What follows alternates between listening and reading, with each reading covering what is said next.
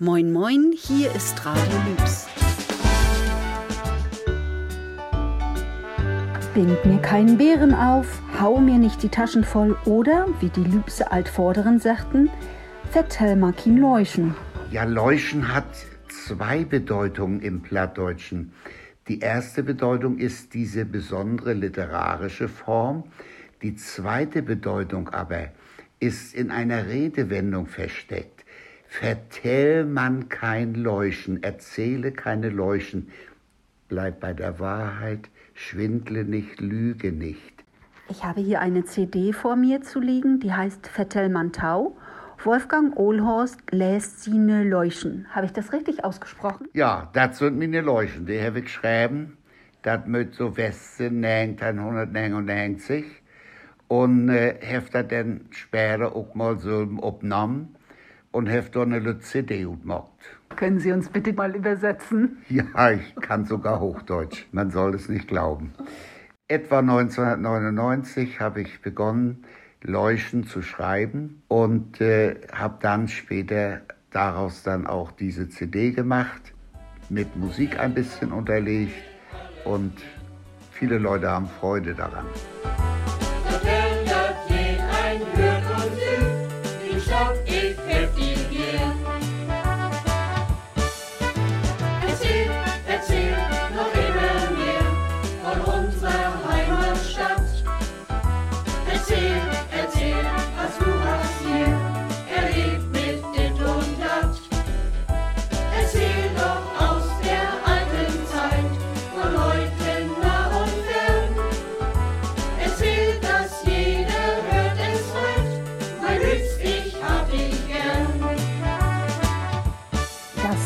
Das Lied der Lübse, gesungen vom Liederkreis e.V. auf Musik von Ingo Böhm. Und der Text ist von unserem Gesprächspartner Wolfgang Ohlhorst. Wir machen hier jetzt keine Werbung bei Radio Lübs. Die CD war mit 5 Euro wohl zu günstig, denn sie ist längst vergriffen.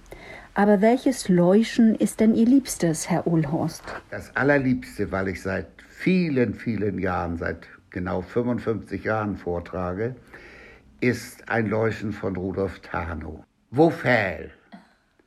Wie Drogenbäcker in Schwerin kümmt einst ne Olsch und Woserin und fröcht, wat heißen Pulvers het, wat sich so inne streuen lätt. Zu Drogenbäcker in Schwerin kommt einst ne alte Frau aus Woserin und fragt, ob er so'n Pulver hätte, was sie sich so an den Leib streuen könne. Gewiss, liebe Frau, sagt Drogenbäcker, es handelt sich nur bloß, für welche Insekten wollten Sie das brauchen? Ja, kriegt die alte Frau das Schlucken und fängt so rundum an zu gucken, wenn Sie nicht weiter drüber sprechen. Gewiss, Leifru, sagt Drogenbäcker, das handelt sich nur bloß für Weckerinsekten, wollten Sie das brucken? Ja, sagte Olsch und kriegt das Schlucken. Wenn wenn sie nicht ihre Treffe sprögen, ich wohl dat gegen Flö versögen, so gegen Flö, ja, dat's ne Pien, denn nimm am besten Sachalin und denn wo fäll? Ich wollt es gegen Flöhe versuchen. So gegen Flöhe, ja, das ist eine Pein. Ich glaub, denn nehmen wir Zachalin. Und denn wie viel? Da lacht die Frau aus voller Kehle.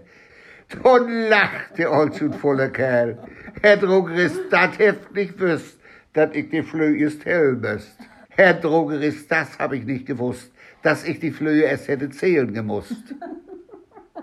Drogen hatte noch in meiner Kindheit nicht die Bedeutung, die es heute hat, sondern hier in unserer Plauer Straße.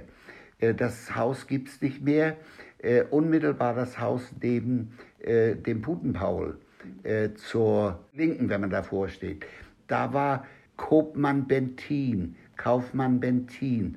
Und dort stand noch als Geschäftsbezeichnung Lebensmittel, Drogen. Das heißt Pulver, äh, Drogeriewaren, Flüssigkeiten, Säuren, Seifen.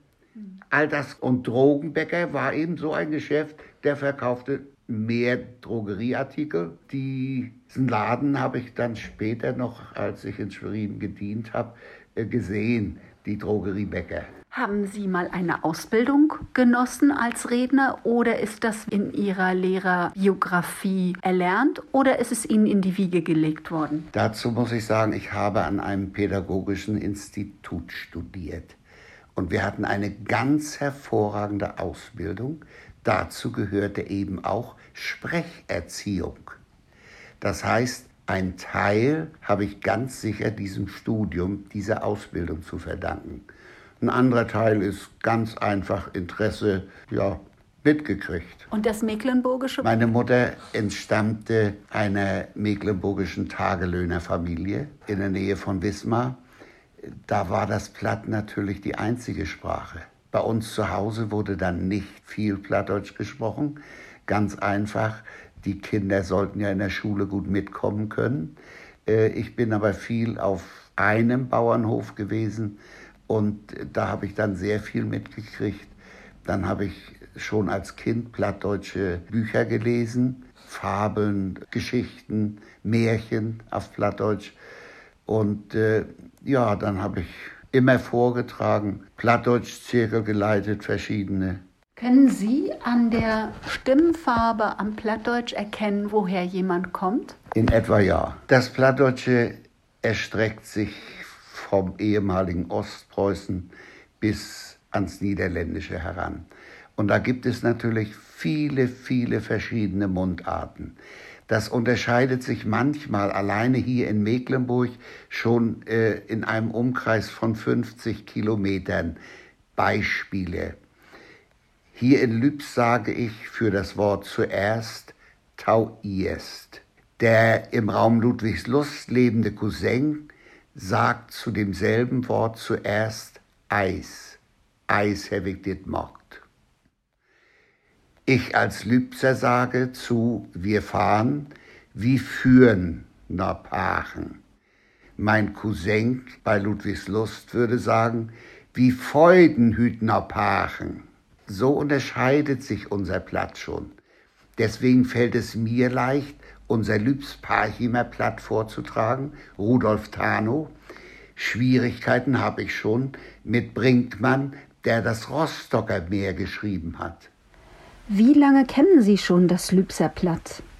Meine Familie, die Eltern, waren in Rostock beheimatet und äh, nach der Gefangenschaft meines Vaters war er auf Suche nach Arbeit die hat er hier in Lübs gefunden, also sind wir von Rostock hier nach Lübs gezogen und dadurch bin ich jetzt 72 Jahre schon in Lübs. Das heißt, Sie sind hier auch zur Schule gegangen? Ich habe hier Schule besucht, ja. Meine Schule war das heutige MGH, die alte Schule. Und war da so ein bisschen Plattdeutsch durchgeschlagen oder haben die da sehr drauf geachtet? Gar nicht, weil für die alten Lübser Lehrer war oft ja erstmal Berufsverbot, äh, wenn sie Mitglieder der Nazi-Partei waren. Meine Klassenlehrerin kam erst 51. Vorher wurde sie gezwungen, äh, die Klos zu reinigen in der Schule. Also die wurden auch teilweise dann arg drangsaliert. Und die trauten sich doch nicht, dann noch irgendetwas einzuführen, was nicht parteigenehm war. Sprich, Plattdeutsch auf keinen Fall. Warum war Plattdeutsch nicht parteigenehm? Also dem Plattdeutschen wurde so ein bisschen Nationalismus unterstellt. Und äh, das wollte man nicht. Und dann, wir hatten dieses, äh, dieses Sachsen-Mensch da, Ulbricht, als obersten Chef. Ja, da gab es kein Plattdeutsch. Und die Parteifunktionäre waren in der Regel auch dann nicht von hier.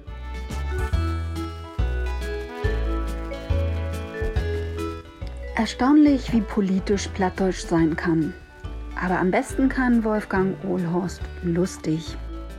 So ist der alte und der neue Chef von unserem Hotel zum Stadtturm ein und dieselbe Person, früher groß in der Partei, heute der große Manager. Sein Portier, Olli, kommt mal zu einem Anruf, der aus dem Westen kommt. Der Anrufer von drüben redet wohl platt und Olli antwortet ihm auch auf platt. Nee, haben wir nicht, haben wir nicht, also haben wir nicht. Da reißt ihm der neue Chef den Hörer aus der Hand und säuselt. Aber klar haben wir das. Und wenn wir das nicht haben, sollten wir es für Sie sofort besorgt. Dann legt er den Hörer auf und sagt ganz böse zu seinem Portier, man sagt nie zu den Gästen, dass es etwas nicht gibt. Du Dörmlack, was wollte der Kerl überhaupt? Er hat gefragt, ob wir bei uns in Lübs Schlechtwetter haben.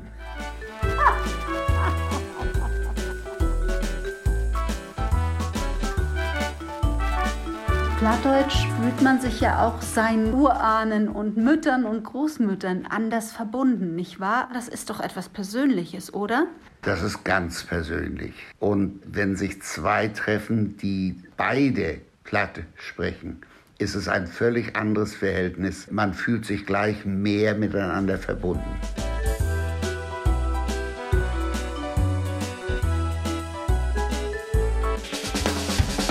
Das war Radio Lübs. Macht's gut, Nachbarn. Tschüssing. Tschüssing.